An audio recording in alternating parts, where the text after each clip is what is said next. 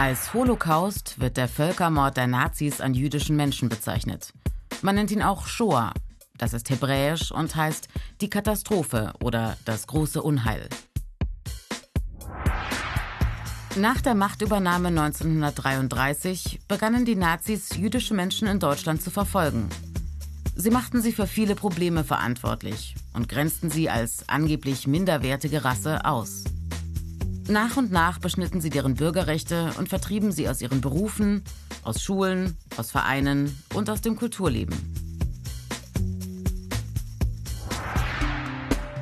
Im November 1938 kam es zur sogenannten Reichspogromnacht. Synagogen wurden in Brand gesteckt, jüdische Friedhöfe verwüstet, jüdische Menschen misshandelt und getötet. Der Holocaust, also der Völkermord an jüdischen Menschen, begann mit dem Zweiten Weltkrieg und dem Überfall auf Polen.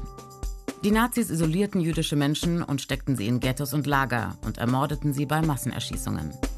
Nach dem Angriff auf die Sowjetunion 1941 begann der systematische, der zentral vorbereitete und organisierte Massenmord in den deutschen und von den Deutschen besetzten Gebieten. HistorikerInnen schätzen, dass etwa 500.000 Nazis die Ermordung jüdischer Menschen geplant und ausgeführt haben. Aus ganz Europa ließen die Nazis Menschenmassen in Eisenbahnwaggons eingezwängt in die Vernichtungslager transportieren. Dort angekommen, trennte die SS die Menschen in arbeitsfähige und nicht arbeitsfähige. Die nicht arbeitsfähigen, also Alte, Kinder und deren Mütter und Kranke, kamen in die Gaskammern, wo sie qualvoll ermordet wurden.